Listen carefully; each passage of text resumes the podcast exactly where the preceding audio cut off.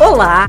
Seja bem-vindo à segunda temporada do podcast Tech in Business com Elemar Júnior. Me diz uma coisa, honestamente, se você não trabalhasse com o que trabalha hoje, começaria agora? Se a sua resposta para essa pergunta é não, o que, você pensa em fazer a respeito? Pois é, essa provocação não é minha, mas do Peter Drucker, um dos pais da administração. A gente ouve com alguma frequência que todos deveríamos fazer apenas o que amamos e que, se for assim, não teremos de trabalhar um dia sequer. Mas olha, para dizer a verdade, eu acho que as coisas não são tão simples assim. Para começar, pensa e responde: há algo que você ama fazer a ponto de concordar em trabalhar mesmo sem ser remunerado para isso? E o mundo de fato precisa disso que você faz por amor? Pois é, a combinação de algo que eu amo fazer com algo que o mundo precisa que seja feito define a sua missão, algo que te deixa feliz em fazer mesmo não sendo remunerado ou ganhando muito pouco. Escolher fazer algo que você ama e que o mundo precisa, sendo bom fazendo isso, mas não sendo adequadamente remunerado, pode dar aquela sensação de plenitude, mas provavelmente não te trará prosperidade. Outro ponto a considerar é que amar fazer uma coisa não implica em ter a capacidade de fazer essa coisa bem feita. A combinação de algo que eu amo fazer com algo que sou muito bom fazendo define uma paixão. E paixões são boas fontes de hobbies. Agora, se alguém aceitar pagar para você fazer essa coisa, então você pode, quem sabe, ter atingido o ideal romântico de emprego dos sonhos. Mas cuidado, tá? A forma mais fácil de matar um hobby é passar a ser remunerado para executá-lo. Outra possibilidade é você fazer algo que o mundo precisa e ainda ser remunerado para isso.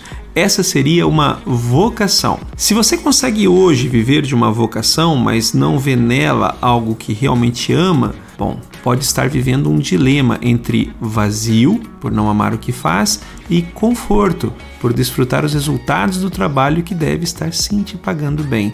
Cuidado, fazer algo só porque é bem remunerado e resolve o problema de alguém pode apenas te dar a ilusão de estar indo no caminho certo, mas é apenas adiamento do inevitável.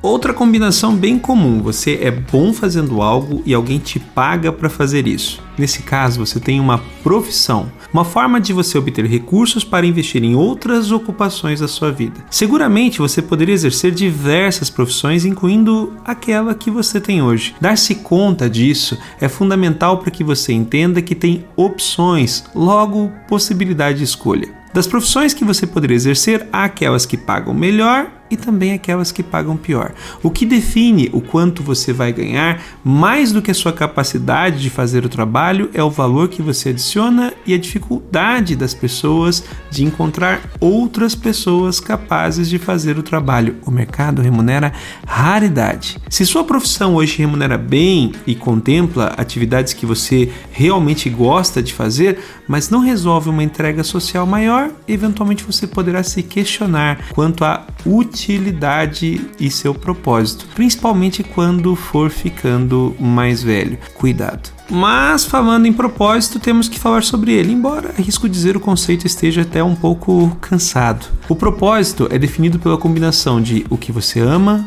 o que o mundo precisa, o que alguém pagaria para você fazer e o que você é bom fazendo.